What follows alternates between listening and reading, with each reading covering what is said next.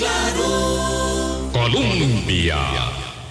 Con un país en sintonía, 8 en punto de la mañana. ¿Qué tal? ¿Cómo están? Muy buenos días. Hoy es miércoles 8 de noviembre y en esta su ventana de opinión, la nuestra, por supuesto, la que nos proporciona y garantiza el régimen de libertades que constitucionalmente nos cobija, nos encontramos un día más hablando claro y conversamos sobre la última encuesta de opinión nacional presentada por el Centro de Investigación del Observatorio del Desarrollo de la Universidad de Costa Rica, percepción sobre la situación económica, política del país y por supuesto sobre la gestión gubernamental. Eso es lo que vamos a conversar esta mañana. Boris, ¿qué tal? ¿Cómo estás? Buenos días, Vilma, y buenos días a todos los amigos y amigas de Hablando Claro.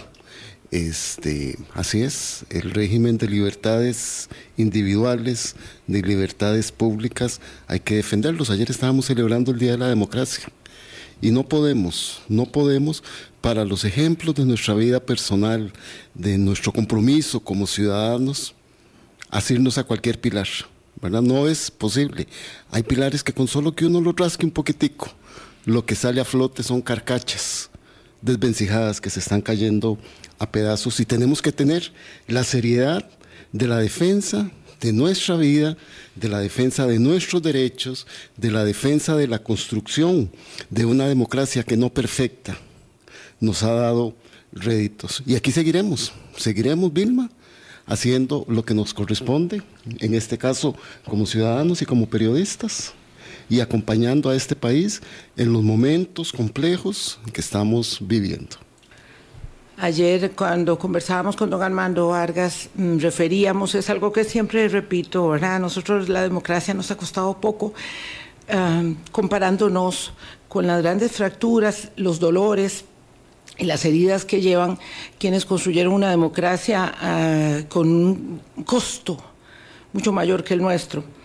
Ah, en 1948 tuvimos una ruptura enorme, un desencuentro del que nos costó reponernos, pero que habida cuenta de la visión, de los liderazgos, eh, hubo muchos hierros, hubo muchas falencias, vulnerabilidades del espíritu humano que es inquebrantable, es también este, mm, proclive, ¿verdad?, a la debilidad, a la venganza, a la reyerta eh, de pasiones bajas eh, entonces no fue que pasamos el 48 como una página que, de, la que ciertamente queremos olvidarnos, pero de la que salimos, digamos, incólumes. No es cierto. Lo que sí es cierto es que un capítulo doloroso de nuestra historia fue mm, de alguna manera enterrado eh, para intentar, porque además la historia la escriben unos, no todos, para intentar eh, superar aquello que durante años posteriores representó eh, persecución, pérdida de empleo, expulsión del país, eh, muchas cosas pasaron. Y el 19 de diciembre de 1948 en el eh, Codo del Diablo fueron asesinados seis personas, seis dirigentes, cuatro de ellos dirigentes comunistas. Uno de ellos fue mi bisabuelo. Sí, es, es un capítulo eh, doloroso, por supuesto, de la historia del país. Fue un crimen que quedó impune, eh, sabiéndose quiénes fueron los responsables, porque se supo quiénes fueron los autores materiales e intelectuales de la decisión de ese crimen. Hubo luego otros también un poco más adelante, donde por venganza también hubo quienes se salvaron, quienes fueron alertados eh, respecto de venganzas y crímenes que también se mm, planearon pero no llegaron a concretarse. Pero el capítulo del Codo del Diablo fue, y no vamos a hablar más de eso porque aquí están nuestros invitados del Observatorio de Desarrollo, fue uno doloroso en nuestra historia y tal vez hemos hecho mal en no hablar de dónde venimos para saber por qué estamos aquí y hacia dónde vamos. Eh, quiero agradecer profundamente a todas las personas que en estas horas han mm, levantado su voz, eh, no para con esta servidora, sino para con la defensa del régimen de libertad de expresión, eh, sabiéndonos pasajeros, pero que no antes del primer semestre del año 2026 dejaremos el micrófono en Hablando Claro. Gracias, Carlos Murillo. Gracias, eh, Agustín Gómez, por acompañarnos para mm, señalar los principales aspectos de esta última encuesta de opinión. la ciudadanía habla. Donde Las encuestas son mecanismos donde la ciudadanía se pronuncia, por suerte, por dicha. Carlos, ¿qué tal? Buenos días. Buenos días, Vilma, Boris,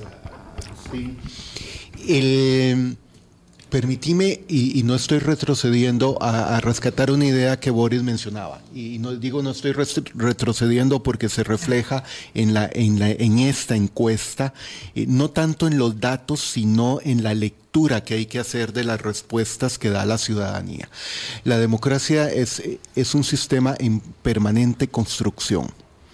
Eh, y en algunos momentos como es el actual en Costa Rica y a nivel mundial, eh, es una construcción en la que hay que ponerle mucho cuidado porque es en las etapas de crisis. proveniendo de, distintas fuerzas y, podemos citar eh, muchos ejemplos a, nivel mundial en ese sentido y Costa Rica no es la excepción. O sea, entonces eh, yo creo que hay que revisar cómo estamos haciendo esa construcción permanente de la democracia. Eh, el otro aspecto, eh, escuchando a Vilma, es que yo creo que la sociedad costarricense, y, ya se comienza a reflejar, después de que se superó lo que se llama la generación de esa guerra civil del 48, eh, nunca hubo un debate sobre cuál fue la sociedad de, mediados de siglo, se agotó el Estado eh, de la Segunda República, se agota en los años 1980, no se genera un nuevo modelo de Estado con una estrategia de desarrollo de largo plazo, entramos al siglo XXI y todavía no tenemos claro cuál es el país que queremos como sociedad. Entonces es, un debate postergado permanentemente que no contribuye a esa construcción permanente de la democracia, ¿verdad? Yo creo que va por ahí el, asunto y esta encuesta muestra algunos de esos aspectos. Sí, es eh, muy interesante esta reflexión que haces porque en efecto nos planteábamos cuáles son las responsabilidades imperiosas que tenemos esta generación hoy, ¿verdad? Para poder mejorar la democracia eh, remozarla, entendiendo que esta fractura enorme que nos atraviesa, que son varias, eh, como país sísmico que somos, podemos entender eso, ¿verdad? En fracturas grandes y otras más pequeñas, pero múltiples, atravesando eh, geografías, territorios, latitudes, que, que, debe ser reforzado. Reforzado implica evidentemente remozadas muchas de las instituciones de, la democracia para poder eh, complementar eh, con resultados más eh, fehacientes y contundentes lo que se deriva de vivir en un régimen democrático, ¿verdad? es cuando la gente siente que no está recibiendo esos dividendos, pero además cuando hay una generación de liderazgo político que se empeña en mm, fracturar aún más eh, lo ya de por sí maltratado de esa mm, condición difícil de deliberación democrática que tenemos nosotros, ¿verdad? Y bueno, yo eh, me siento acompañada en esta parte del camino y agradecida, eh, sabiendo que la institucionalidad, eso sí, lo tenemos que decir muchas veces, Carlos, este, Agustín, la institucionalidad responde. La institucionalidad que hemos creado merece y requiere el reconocimiento porque responde cuando eh, se requiere que responda. Responda, responde el, legislativo eh, en el control de oposición política, responde el Poder Judicial, por supuesto la Sala Constitucional, que es el buque insignia de la defensa de las libertades constitucionales, la mejor obra de eh, arquitectura que, que pudimos construir eh, el, hace 30 años ya, este, y que evidentemente nos apuntala a todos. ¿Qué dice? Eh, grandes líneas eh, esta encuesta respecto de esas insatisfacciones que revela la ciudadanía. Tal vez Agustín nos pueda empezar a contar respecto de los resultados. Sí, muchísimas gracias y muy buenos días nuevamente. Eh, esta encuesta tiene una particularidad muy interesante que es comparable con la que replicamos hace. Ah, te voy a pedir, perdón, Agustín, que cambies el lugar de la computadora respecto del lugar del micrófono, porque ya aquí veo yo a don Daniel Calvo diciendo me falta calidad de audio. Exacto. Estamos. Exacto. Gracias. Entonces, como les decía, tiene varias particularidades interesantes. Eh, nosotros, esta es la cuarta encuesta que estamos haciendo. Las primeras dos, la primera la hicimos al margen de los 100 días, después una en octubre del 2022 y estamos replicando octubre de 2023. Hicimos una a mediados de junio de 2023 con eh, coordinación con la Escuela de Estadística, que también tuvimos la oportunidad de compartir con ustedes en este espacio los resultados. Eh, tiene características interesantes porque eh, volvimos a analizar un poco lo que es la valoración o la percepción de, las, de aspectos relacionados al señor presidente como mm. tal en su persona.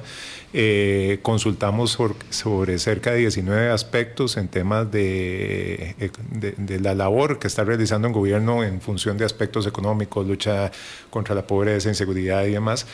Eh, consultamos nuevamente sobre la Asamblea Legislativa, eh, incluimos un módulo eh, cortito acerca de la intención de voto para las elecciones municipales que se avecinan también, que son resultados interesantes. Y en grandes rasgos lo que nosotros sí podemos este, constatar es que a pesar de que sigue teniendo una percepción alta en, función de si el, el gobierno de Rodrigo Chávez en específica está haciendo un buen o mal trabajo, eh, estamos viendo que está pasando de un 63% en la medición del año pasado a ahorita un 40%.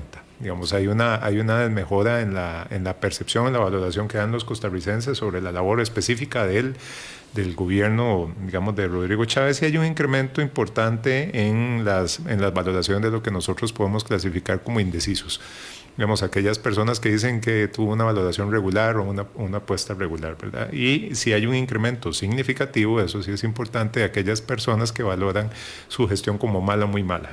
Hace un año estaba cerca de un 9% y hoy está en un 25%.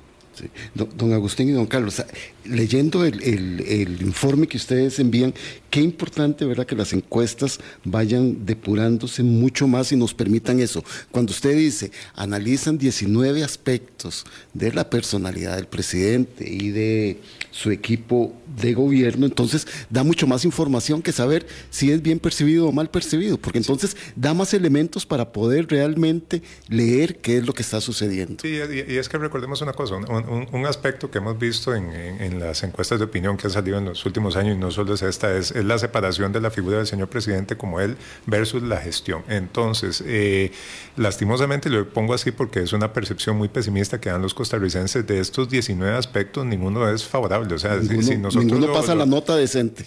Si, si, acercáramos eso a una nota de 7 para poder pasar en el ámbito académico, ninguno pasa. Entonces, estamos eh, obteniendo valoraciones que son cercanas al 5 y medio, al 6 en, algunos aspectos, unas que podrían decir, tal vez por redondeo, se, aproxima y pasa, pero son, son, las menos. E inclusive en las valoraciones personales del, del, señor presidente como liderazgo, firmeza para tomar decisiones, si lo comparamos hace un año, las notas estaban en el orden de siete y medio, 8. Eh, hoy, un, año después, las notas están en el orden del 6, seis y medio. O sea, hay una disminución casi dos puntos porcentuales en eh, la nota que le ponen los y las costarricenses a los aspectos que lo caracterizaron en su momento. Don Agustín, que aquí aquí es importante puntualizar en esto que usted nos está explicando. El presidente, él, Rodrigo Chávez Robles, saca una nota de 7, él. Pero cuando empezamos a evaluar la gestión de su gobierno, no pasa, no pasa. Hay calificaciones de 5 en aspectos medulares para la ciudadanía. Y esto es importante, ¿verdad? Porque la figura del presidente ha gravitado mucho en esto. Eh, pero no la gestión de gobierno. Por ejemplo, ¿qué es lo que reclama más? La lucha contra la pobreza. Digamos, esa es una de las valoraciones más bajas. Tiene una nota, digamos, exacta de 5 en una escala 0 a 10 para los que nos están escuchando. Y, digamos, la nota más alta que uno podría decir es la disminución del precio del marchamo, con todo lo asociado, digamos, a, nivel mediático que estuvo, eh, eh, recordemos que esta encuesta se hizo, y tal, tal vez lo omití decir, entre el 27 de septiembre y el 13 de octubre. Digamos, tiene una cobertura nacional, tiene una muestra de 680 entrevistas efectivas, se hace a teléfonos celulares con una muestra que nos proporciona la Escuela de Estadística de la Universidad de Costa Rica y nosotros nos encargamos de todo el trabajo campo, supervisión y demás. Entonces, dado este contexto, eh, obviamente uno de los temas ah, eh, que estaban en, la boga de los y las costarricenses era el tema del marchamo. Y a pesar de que eh, se materializó de forma tardía, vean que la percepción es la más alta y ni siquiera llega. esa es la que yo decía que tal vez redondeando podría eventualmente llegar. Pero si nosotros analizamos la seguridad ciudadana, tiene una nota de 5, el costo de la vida tiene una nota de 5 o 5.17, eh, una de las notas más altas eh, podría ser el combate contra el dengue, que también son aspectos, eh, en estos 19 aspectos que pueden consultar en el informe que ya está disponible en la página web del Observatorio del Desarrollo, pueden, pueden analizar aspectos generales desde empleo, impuestos, el costo de la electricidad, su, su, relación con los medios de prensa, protección de los derechos humanos, que uno diría son aspectos que uno, que uno podría valorar en cierta manera que ha generado acciones, pero eh, lo que le está llegando a la ciudad, al ciudadano es otro, otro mensaje y de ahí las, las notas y las valoraciones que se están dando. Claro, Boris, pero citas una situación eh, muy clara que se muestra en la, en la, encuesta a pesar de eh, ese cambio en la percepción de la imagen de Rodrigo Chávez. Eh, en los sistemas populistas, con líderes populistas eh, como Rodrigo Chávez, una cosa es la figura del el presidente en este caso y otra cosa es la gestión. Y eso ocurre eh, de la misma forma, por ejemplo, en gobiernos como el de Trump, como el de Bolsonaro, como en otros, en donde quien ocupa la presidencia siempre parece bien calificado pero cuando se mm. pasa, y siempre parece bien calificado, por, por, una explicación que lo muestra muy bien la, encuesta a pesar de que ha bajado en esa calificación, que es que sigue siendo una persona eh, firme, incluso se le reconoce el autoritarismo, que es muy preocupante que, que, se reconozca el autoritarismo en un país como Costa Rica, pero cuando se le pregunta, mm. ahora sí, ¿cómo es la gestión? Del gobierno de Rodrigo Chávez las cosas cambian eh, de manera significativa. Bastante significativa. ¿sí? Porque la gente siente que las cosas no están funcionando. Incluso el, rubro de que nosotros siempre preguntamos sobre cuál es la expectativa al final de este gobierno, las cosas comienzan a, no mostrar mucho optimismo. O sea, la percepción es que la sociedad costarricense eh, está en una, en una situación, como ya lo mencionaba Agustín, de incertidumbre porque hay un incremento significativo en el que dice eh, regular, pero regular bueno, regular malo. No regular, ahí en realidad no hay claridad sobre eso. Y tampoco eh, podemos ver después la, calificación a la Asamblea Legislativa. Entonces, si sumamos la percepción de una mala gestión en el Ejecutivo y en la Asamblea Legislativa, el panorama que tiene la ciudadanía eh, después de este estudio es que las cosas no, están funcionando nada bien. Son las 8.19, vamos a hacer una pausa. Agustín Gómez y Carlos Murillo nos comentan acerca de este nuevo estudio de opinión nacional donde la ciudadanía expresa eh, su mm, ánimo, su consideración, su opinión eh, respecto de eh, la conducción de los asuntos públicos. Vamos y regresamos. 8.22 minutos de la mañana hablamos del el producto que nos presenta el Centro de Investigación del Observatorio del Desarrollo de la Universidad de Costa Rica, eh, recién terminado de elaborar y sobre las percepciones de la gestión de la cosa pública. Aquí hay un oyente que señala, don Álvaro, que en realidad estamos en un momento muy positivo, con buenos números de la economía, hay transparencia, números positivos, persona a persona. Eh, la verdad es que la nota la pone el pueblo, dice él. Igual pasa, y yo creo que ahí tiene que ver el comentario que hacía don Carlos, lo mismo le pasa a Bukele y lo mismo le pasará a Milei, dice este, este oyente, don Álvaro, don Álvaro Calvo. Pero pareciera que los ah, criterios mayoritarios de la encuesta no se conducen con la afirmación que hace el señor Calvo, porque eh, los índices de popularidad todavía se mantienen muy altos, pero los eh, resultados respecto de la gestión son muy bajos en la valoración de las personas. Vilma, yo lo que Para sí- recapitular perdón, un poco lo que claro. venías diciendo. Perdón, don Agustín, es que nada más lo que está diciendo nuestro oyente es que son las figuras de Milei, las figuras de Bukele, la figura de Rodrigo Chávez, las que están fuertes. No son las condiciones de la gestión de sus gobiernos, en el caso de los dos que son presidentes, los que están derivando en beneficios para las personas. Sí, Bueno, no, él, él no lo plantea de esa manera. Eh, Pero él lo que lo- plantea lo- que está muy satisfecho, Boris. Claro, el señor sí. plantea que está muy satisfecho y que eso se está reflejando, claro, porque aquí hay una cosa que, que es innegable, que lo hemos conversado muchas veces, es que los resultados macroeconómicos son muy buenos en Costa Rica, porque hay que ver que eh, los dividendos de ese momento difícil que eh, en el 2018 nos condujo a la aprobación de la reforma fiscal, ahora nos presentan números macroeconómicos muy fuertes, Agustín. Claro, es que solo me faltó un elemento, don Agustín, antes de darle la respuesta. Es que lo que pasa es que la comunicación de las acciones de estas personalidades son bien recibidas por la población. Pero eso no significa que lo que se esté comunicando es lo que esté pasando en la realidad.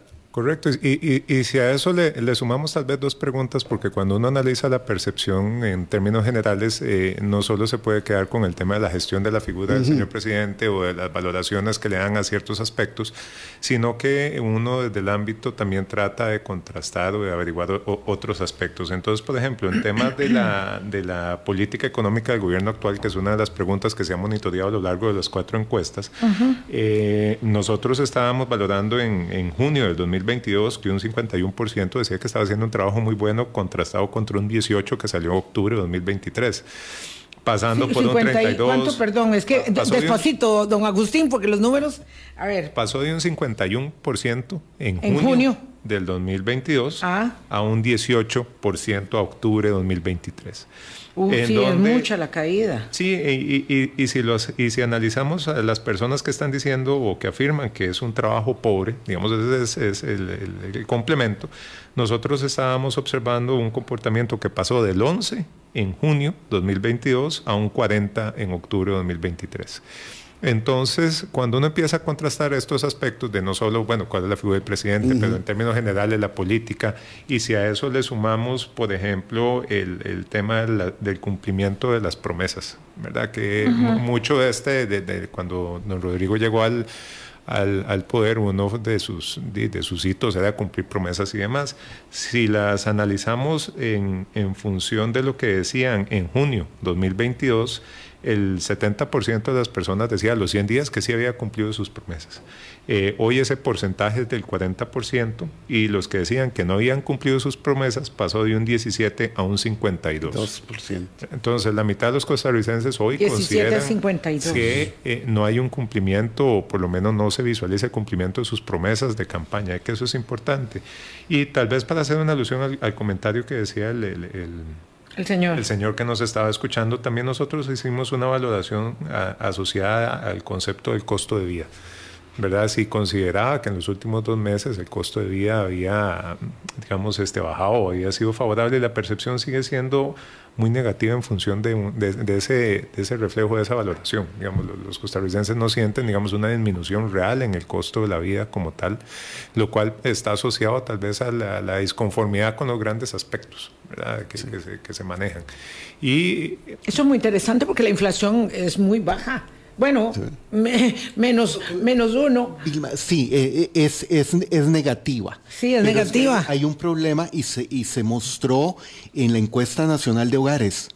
Eh, es, es negativa, pero para la sociedad en general, cuando se hace el desagregado por eh, los deciles, eh, quintiles, perdón, de la sociedad, se ve que los quintiles más bajos, en realidad Sí. eh, la situación no es así. El costo de vida ha venido No- no les ha mejorado. Incluso el informe. Claro. Y, entonces, y, a- y aprovecho lo que decía a- a- Agustín, porque no, no, no dudo que muchos de quienes nos estén escuchando lo están pensando así, pero a- acabo de ver hace unos días una encuesta a nivel latinoamericano en donde sale muy bien eh, calificado Rodrigo Chávez. Sí, porque es la imagen de la encuesta, esa encuesta y otras lo que reflejan es la imagen de Rodrigo Chávez, no la gestión del gobierno como si lo hacemos en, en este caso. Es que por eso yo insisto en que me parece muy valioso del estudio que desagreguen después lo demás. En lo que estaba explicando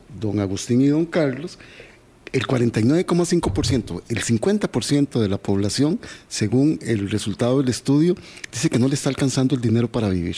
Entonces no hay un reflejo de que haya una disminución, a pesar de que el presidente Chávez y su ministro de Economía diga que somos campeones mundiales de la OCDE en mantener la inflación baja.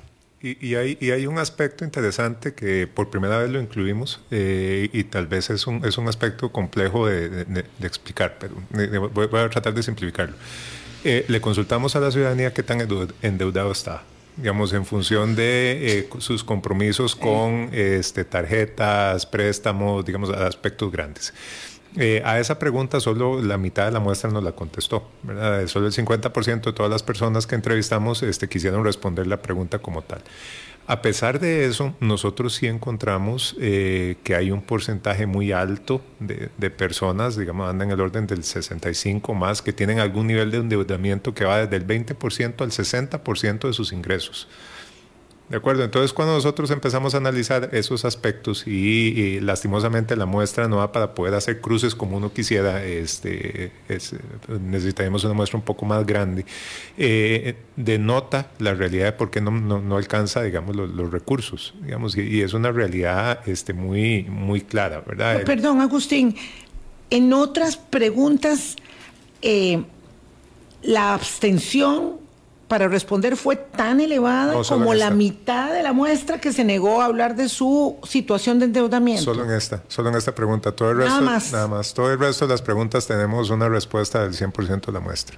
Qué cosa más impresionante. Creo que esto hay que este, Ponerle enfatizarlo, hay que subrayarlo, porque ciertamente la situación del eh, sobreendeudamiento Sí, claro. está eh, atenazando a una enorme cantidad de eh, familias, de personas, ¿verdad?, que no tienen para cubrir las necesidades básicas porque están, eh, digamos, ahogadas, ahorcándose con el pago de eh, préstamos de diferente naturaleza, ¿verdad? Veía el domingo pasado el tema en- con mi colega Liliana Carranza en Estado Nacional de los préstamos sí, gota a gota a gota, gota. No, que es una es cosa espeluznante, espeluznante. pero además, ¿verdad? De los préstamos gota a gota, que ya es un asunto de comportamiento delictivo, donde opera la usura como característica fundamental, está la otra circunstancia donde hay muchas personas en el país sobreendeudadas por mecanismos legales válidos, ¿verdad? Pero siempre, digamos, llevándolas a una situación límite en la eh, comportamiento, en el comportamiento de su de su vida cotidiana, ¿verdad? Sí, el, mira, e- eso eh, se evidencia eh, con más detalle en, en otro proyecto que manejamos en el Observatorio del Desarrollo sobre los niveles de endeudamiento. Y hay sectores de, as- de asalariados, eh, por ejemplo, el magisterio, eh, Sí. o sea, maestros y maestras, policía, el, cuerpos policiales que tienen un endeudamiento superior al 60%, en algunos casos del 80%. O sea que, que- que esa es una situación muy crítica en el país. Y agrego un detalle nada más, y que el trabajo de campo de esta encuesta fue antes de que saliera ya, digamos, toda la onda de Navidad, y que es el momento de mayor gasto a lo largo del año. Y que ahora comenzó desde finales de octubre. O sea que la gente se está endeudando más en este y el próximo mes para cubrir todos esos gastos de las festividades de fin de año. Sí, y como decía usted, don Carlos, ¿verdad? Que ustedes también en el estudio este, proyectan hacia el final de la gestión y en el tema del costo de la vida y en el tema de la inseguridad ciudadana, el panorama dicho por la gente que participó en el estudio es cada vez más preocupante. O sea que no ven visos de solución a esto a pesar de los anuncios rimbombantes que hace la administración. No, y es, y es un efecto, digamos, interesante. Nosotros le, la, la, pregunta directa fue, ¿considera que en los próximos tres meses la seguridad ciudadana mejorará, empeorará o se mantendrá igual? Uh -huh. eh, si nosotros nada más a, analizamos el, el, porcentaje de personas que dice que va a mejorar, el 14%. Uh -huh. El resto, digamos, de, de, de, ese porcentaje y lo que está afirmando es que de alguna u otra manera el 85% o se va a mantener igual o va a empeorar. ¿verdad? Y entonces, eh, asociado a eso, y si, y si, analizamos esa pregunta con la valoración que se le dan a las acciones en la nota de seguridad ciudadana, que es una valoración muy baja, y es un, es un fenómeno complejo, ¿verdad? en la cual también hay que tomar acciones, no solo asociadas al costo de la vida o a los ingresos o demás, sino en, en temas ya de la seguridad personal. Y es, y es que si lo vemos, nunca habíamos alcanzado la cifra que ya vamos a, a llegar a la casi los 800 homicidios, ¿verdad? Y, y, de seguro van a seguir saliendo más. ¿Cuál, cuál es el, perdón que me devuelva Agustín un segundo, este, ¿cuál es el porcentaje de personas que sí opinan que el costo de la vida ha bajado? Tiene que haber aquí un porcentaje. Sí, es el 25, digamos, es el 25% ah, digamos, okay. de la población de los sí. que se afirman que sí, que sí, ha, que sí hay una disminución. Claro, es que yo creo que con eso, cuando uno está hablando de eh, resultados de estudios de opinión pública, se lo quiero comentar a don Mario Jiménez, que también nos escribe, hay que eh, poner atención en esto, ¿verdad? Cuando don Agustín dice que la reducción de costo de la vida para la mayoría no se siente, pese a la inflación negativa que agregábamos ahora, es para la mayoría. Entonces, por ejemplo, don Mario estima que él, respecto del de año 2022, está pagando hasta 30 mil colones menos en la canasta básica. Y bueno, eh, don Mario obviamente pertenece al 25% de la gente que dice, no, aquí sí hay una reducción de la canasta básica, ¿verdad? Lo que implica que los estudios de opinión pública, las percepciones de las personas también deben ser este, explicadas en términos de cuáles son porque no hay una cosa tal como la opinión pública, ¿verdad? Son muchas opiniones, son muchas, muchas. percepciones y también hay que contrastarlo con eh, índices como la encuesta nacional de hogares, ¿verdad? El, el, el, índice mensual de actividad económica, en fin, todos los otros para entender qué es exactamente la naturaleza compleja de la vida cotidiana claro. nuestra. Mire, para que se vea la complejidad de, de este tipo de aspectos, no desconozco eh, qué, cuál es la situación mm, familiar de, de, de, don, Mario, de don, Mario, Jiménez. Don Mario. Pero eh, para un sector de la población que consume productos importados bajó significativamente. Ah, por el cambio no. en el tipo de cambio. Productos de, importados. De, de, de productos importados. Wow. Por supuesto, porque ah. hace, hace un año más o menos estábamos hablando de un tipo de cambio de 100, 100 colones por encima de lo que tenemos hoy y hasta más. Hasta más. Claro, entonces depende sí, en qué quintil se, se, ubique, porque claro, dice don Ricardo eh, Gámez que él le va a trasladar la plata a don Mario para que le haga el favor de comprarle el diario. Lo, lo que, este, lo que, pero claro, que le, lo que pero le falta al otro. Depende, claro, porque dice, no, a mí no me está pasando eso, claro, entonces depende. Depende y en el fondo no Ah, es exactamente ok. por en cuál quintil se ubica, sino por una cuestión de los hábitos de De consumo. consumo. Porque puede ser que, que el vecino mío compre todo de productos nacionales.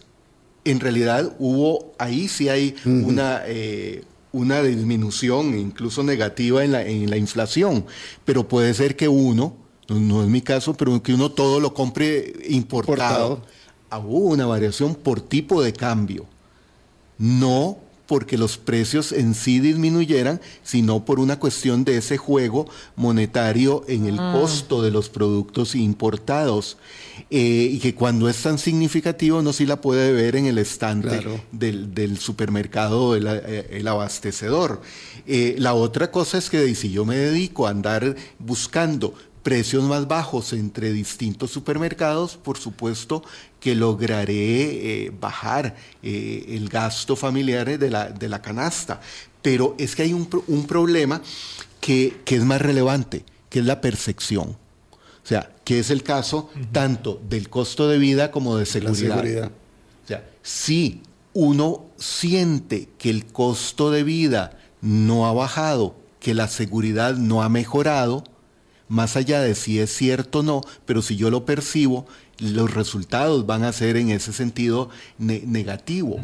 Y, y permítanme citar una entrevista que hizo Noticias Colombia hace, hace poco tiempo, ahora en el programa, en la primera edición, al, alcalde, eh, al alcalde en Jacó, que lo que les preocupaba es que la inseguridad que hay en esos cantones costeros haga que la afluencia de turismo en este fin de año disminuya, Disminuya. y eso afecta a, la a la- a los negocios y a las familias. Que tienen que subir los precios para poder obtener algo de la temporada.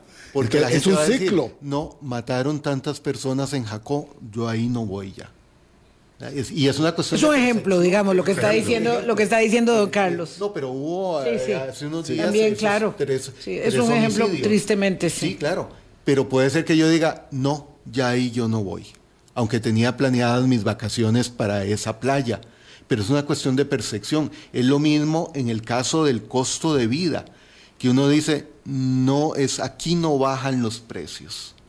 ¿verdad? Eh, y la percepción afecta en gran medida eh, el resultado concreto. Y hay que recordar una cosa, esto al ser una encuesta nacional, digamos, en donde entrevistamos a las personas de todas las provincias, digamos, ahí se, se genera bajo números aleatorios, entonces nos da la posibilidad de realmente recolectar las, las valoraciones de las personas que están en los lugares más alejados del gran área metropolitana, como de las personas que también viven en el área metropolitana. Entonces, a la hora de, de analizar esos comportamientos, en términos generales, de, hay una valoración muy negativa. Digamos, pueden existir esos casos específicos en donde sí le alcanza, más bien ha encontrado ahorros y demás. Pero en términos generales, o lo que piensa la ciudadanía, es, digamos, es otra cosa. Y esto es la, la importancia del por qué es necesario generar estudios continuos y monitoreos continuos. Claro. Porque la percepción cambia significativamente de un momento a otro. Digamos, en, en- en determinados momentos, cuando hicimos los estudios, un, un tema que salía a alusión era el tema de las emergencias. De cómo Claro. se tenían las emergencias nacionales. Porque Claro, porque pasando. estábamos en un momento donde atravesábamos momento. por varios eventos hoy lo que. Hoy lo que se refleja en función inclusive de la mejor o peor decisión que ha tomado el señor presidente Chávez, que también es una de las preguntas, está asociado a los temas de seguridad. Pero también está Las asociado... peores decisiones están asociadas al eje de seguridad. El eje de seguridad, sí. Y eh, una de las cosas también interesantes que nosotros vimos es que hay un, a pesar de, de las herramientas de comunicación que tiene eh, la administración, hay un desconocimiento de saber cuál es la, perdón, cuál es la mejor decisión que se ha tomado. Digamos, con nosotros les preguntamos, es una pregunta abierta, entonces le decimos, ¿cuál le considera usted que es la mejor y la peor decisión que ha tomado, digamos, la administración Chávez Robles? Entonces, dentro de la mejor, el- la primera que sabe es que no se sabe cuál es. Digamos, no, no hay un desconocimiento. La- Sí estoy satisfecho, pero realmente no podría puntualizar cuál, es la mejor, decisión. La segunda es frenar la corrupción, bajar el marchamo y mejorar carreteras, digamos, con, con porcentajes muy, muy bajos. Y la peor decisión es el mal manejo, diga- digamos, de, la, de, las, eh, de los temas de seguridad ciudadana. Y de segundo es no sé y no recuerdo.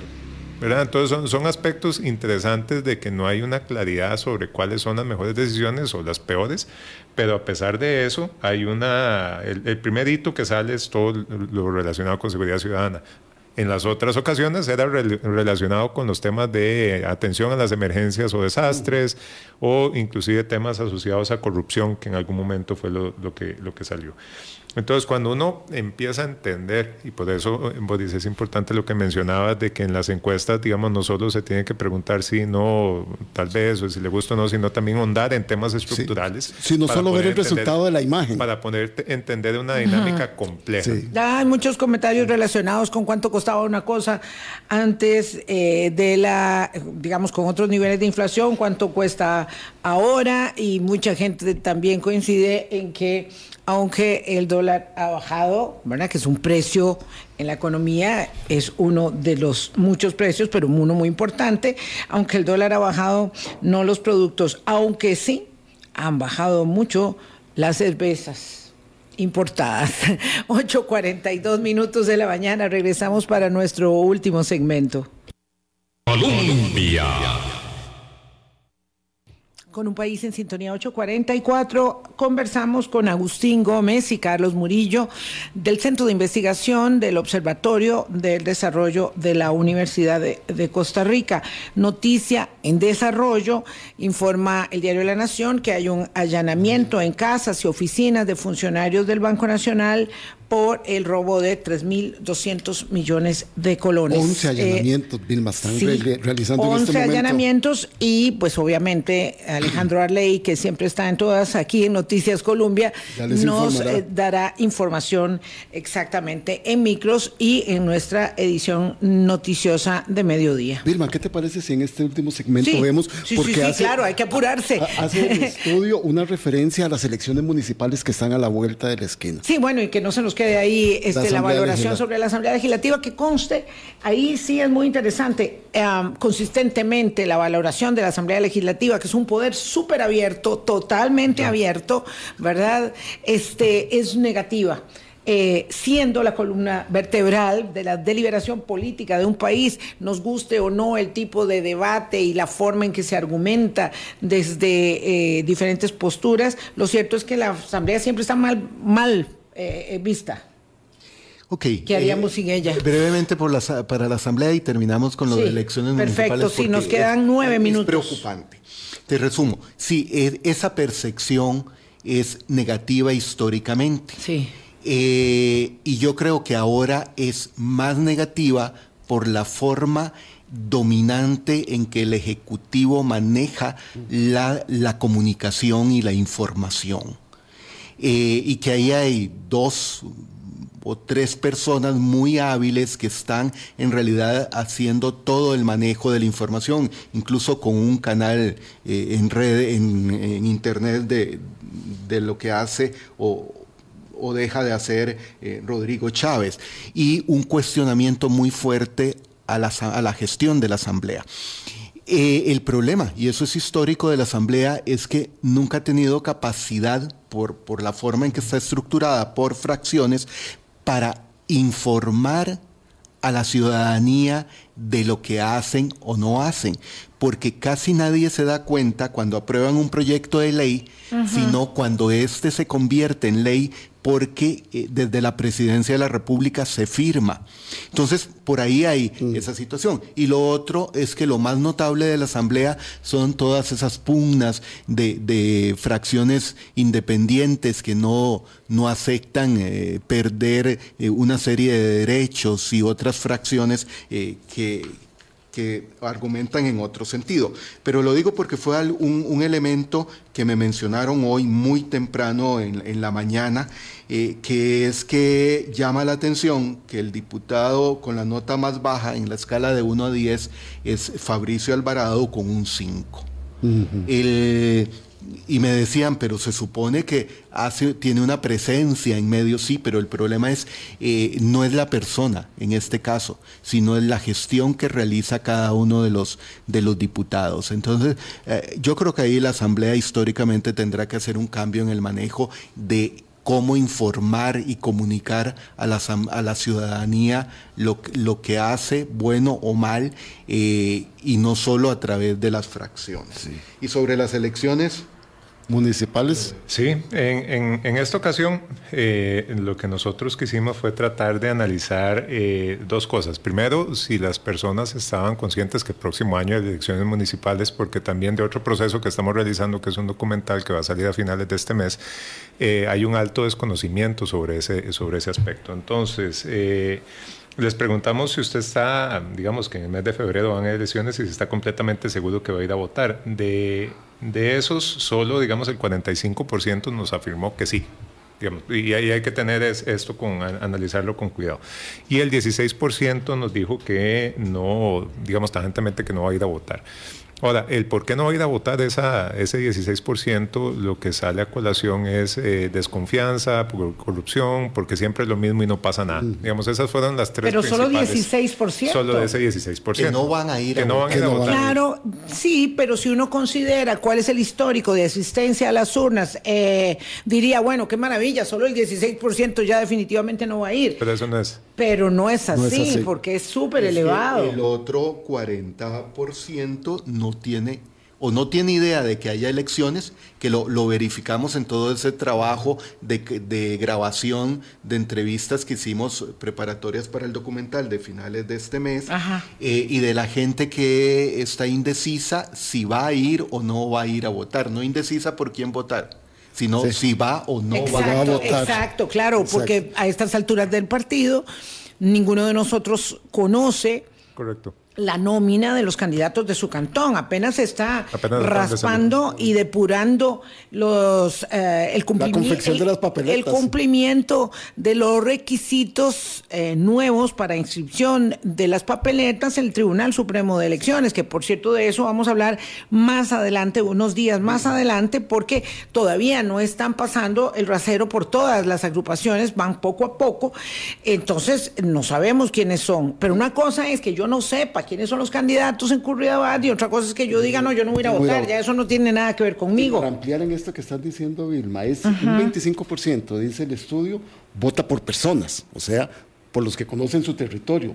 Un 8% votaría por el partido de gobierno, el partido de Rodrigo, que no se sabe cuál es. Y un 19% dice que estaría votando por un candidato diferente.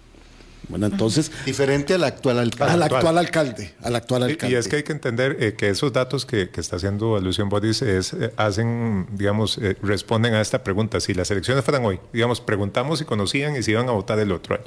Pero cuando ya los ponemos en el contexto de que si hoy usted va a votar y ahí el porcentaje cambia y la abstención sube. Digamos, ya cuando le dicen materialmente, mira, hoy son las elecciones, votarías, es el 22% que dice que no va a votar directamente. ¿Verdad? Cuando ya les cambias el escenario. Una cosa es lo que ellos piensan a futuro, el próximo año, si voy a ir a votar, y ahí es donde hay gran desconocimiento, gran incertidumbre, y cuando los traemos al presente, les dicen, bueno, las elecciones son hoy, ¿usted votaría hoy? Ya aumenta, ahí aumenta, Ahí aumenta, ahí aumenta el abstencionismo. Y eh, de ahí se derivan los datos que dicen, digamos que solo un 8% votaría por un partido actual de gobierno. El, tema que es interesante, que no vota por partidos, sino por personas que refuerzan algunas tesis, digamos, que son, que son complicadas, es el 25%, ¿verdad? Y de ahí en adelante el resto alternaría entre un cambio al presidente de del actual partido, del cantón o no. Y también algo interesante para, para, para los, los, que nos están escuchando, consultamos sobre la gestión del gobierno local.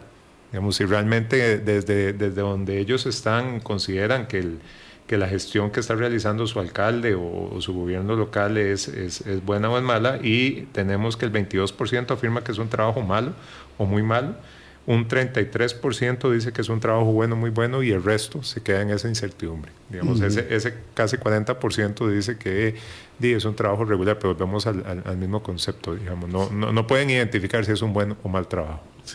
Ahí hay eh, dos, dos, detalles, porque siempre se cuestiona eh, el, tamaño de la muestra, pero nosotros hicimos alrededor, y, Agustín me corrige, alrededor de 10 entrevistas, eh, sobre todo fuera del, del Valle Central. a Agustín y a mí nos tocó en la zona sur-sur para el, para el documental y estudiantes universitarios, o sea, gente joven, porque hacia esa población está orientado el documental, muchos no sabían que había elecciones. Y no tenía, y sí, pero no sé si voy a ir a votar. O sea, es, es casi comprobado con esa pequeña micromuestra lo mismo que está reflejando la, encuesta. El, otro aspecto que encontramos para ese trabajo y que se encuentra también en la, en la encuesta es el desconocimiento sobre qué realmente hace el gobierno local. Por, por esa frontera difusa entre qué corresponde al gobierno local y, ahí hay que diferenciar entre alcalde o alcaldesa y consejo municipal y qué le toca al gobierno nacional.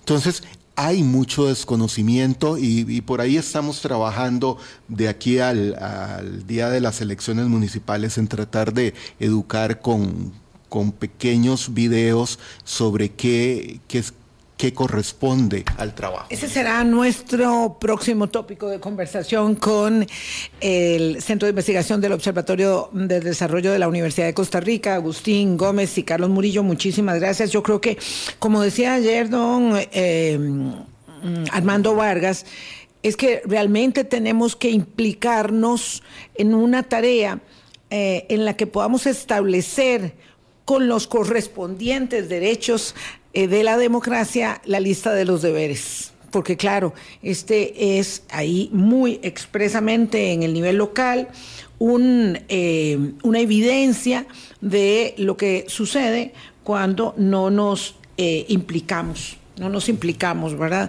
Y ahí yo creo que este, hay responsabilidades enormes para mejorar eh, la conducción de los asuntos públicos desde el nivel menor, que es el del nivel inmediato que nos eh, atañe, el del gobierno local. Que la pasen muy bien. Gracias, Agustín. Gracias, Carlos. Muchísimas gracias. Un gusto. Gracias. Nos vemos y nos escuchamos mañana. Mañana, chao. Gracias.